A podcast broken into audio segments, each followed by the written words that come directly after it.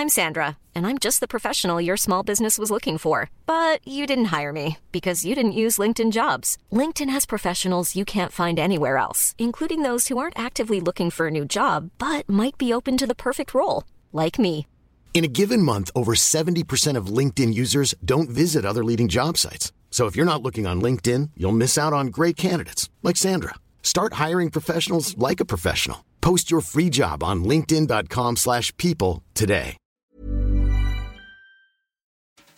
Être femme, ce n'est pas une donnée naturelle.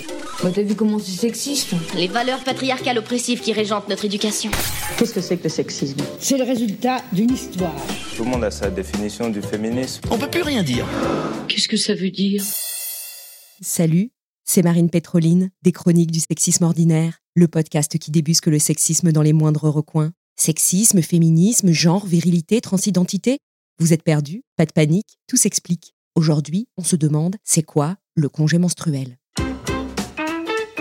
Les règles sont encore considérées comme tabous, du moins comme un sous-sujet. Et la société rechigne à se pencher sur les désagréments qu'elles entraînent. Ça concerne pourtant la moitié de l'humanité. Les personnes menstruées sont priées de ne pas exposer leur petite misère en public. Patrick Sébastien nous l'a encore rappelé ce mois-ci sur le plateau de Buzz TV. Il dit Ça me dérange quand les humoristes femmes font rire en parlant de leurs règles. Rappelons à l'auteur de la chanson Les baloches ce que ça fait d'avoir ces règles. Pour certaines personnes, les règles s'accompagnent de douleurs, fatigue, ballonnement, irritabilité. La douleur des crampes menstruelles pourrait même s'apparenter à celle d'une crise cardiaque. Nombreuses sont celles qui vivent ces moments magiques au bureau. Vous avez des crampes qui vous vrillent le ventre, vous avez une confiance relative dans votre protection hygiénique, qu'à cela ne tienne, vous devez continuer à travailler comme si de rien n'était. De nombreux hommes ne sont pas en contact proche avec des femmes qui souffrent de règles douloureuses, ils n'ont donc pas l'idée du calvaire de certaines. Heureusement, on en parle de plus en plus et le sujet se fait une petite place dans l'espace public, notamment à travers l'idée du congé menstruel, ou la possibilité, en cas de besoin, de prendre des jours de congé payés pendant ces règles. Certains pays l'ont déjà adopté, par exemple le Japon depuis 1947 ou plus récemment l'Espagne. En France, les écologistes ont déposé un projet de loi qui vise à reconnaître la santé menstruelle et gynécologique dans le monde du travail. En cas de menstruation incapacitante, il prévoit un arrêt de travail de 13 jours par an, consécutifs ou séparément, 100 jours de carence, sur présentation d'un certificat médical renouvelable chaque année qui ne mentionne pas de motif. Le texte prévoit aussi le recours au télétravail lorsque le métier le permet, parce que parfois rester dans son canapé avec une bouillotte peut suffire pour continuer à travailler. En France, quelques entreprises ont adopté un tel système, comme chez Louis, société de design, où le cadre correspond quasiment à celui de la proposition de loi.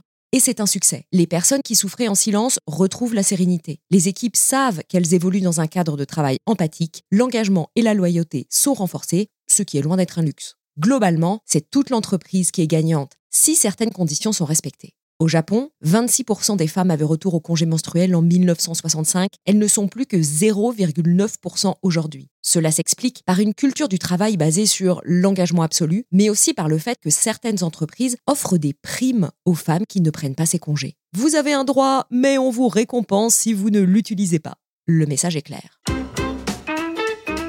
En France, des voix s'élèvent, y compris au sein des féministes, pour alerter sur un possible retour de bâton, car le congé menstruel pourrait désavantager les femmes. Pour le MEDEF, cela renverrait l'image que les femmes ne peuvent pas occuper les mêmes postes que les hommes. Du côté des féministes, Violaine de Philippi Sabat, que vous avez entendu dans l'épisode C'est quoi déposer plainte, avocate et porte-parole d'Oser le féminisme s'inquiète, car si à première vue ça peut sembler une bonne idée, cela pourrait accroître les discriminations dont les femmes font déjà l'objet à l'embauche et dans l'avancement de leur carrière. Et il serait très difficile de prouver les discriminations pour cette raison. Le débat a au moins le mérite de mettre le sujet sur la table et il converge avec les discussions sur la prise en charge de l'endométriose. Marie-Rose Gallès nous explique tout sur cette maladie dans l'épisode C'est quoi l'endométriose? Rappelons qu'il n'est pas normal de souffrir pendant ces règles au point de devoir s'arrêter de travailler. La sensibilisation est clé. Il faut en parler dans les médias, sur les réseaux autour de vous, même si ça ne plaît pas à Patrick Sébastien. Pour résumer, la discussion sur le congé menstruel est ouverte et ça, c'est déjà positif. Il est déjà possible de recourir au congé maladie pour des règles douloureuses ou liées à l'endométriose, mais ce n'est pas toujours adapté. Un dispositif dédié permettrait de mieux prendre en charge les douleurs. Reste à redoubler de vigilance pour que cette avancée ne finisse pas en retour de bâton pour les femmes. Voilà, vous savez ce que c'est que le congé menstruel. Les mots sont importants, car comme le dit Simone de Beauvoir, nommer c'est dévoiler et dévoiler c'est déjà agir. Rendez-vous dans le prochain épisode pour continuer à nommer, dévoiler et agir contre le sexisme. En attendant, vous pouvez retrouver les chroniques du sexisme ordinaire sur les réseaux sociaux et vous abonner à la newsletter pour découvrir encore plus de pépites antisexistes.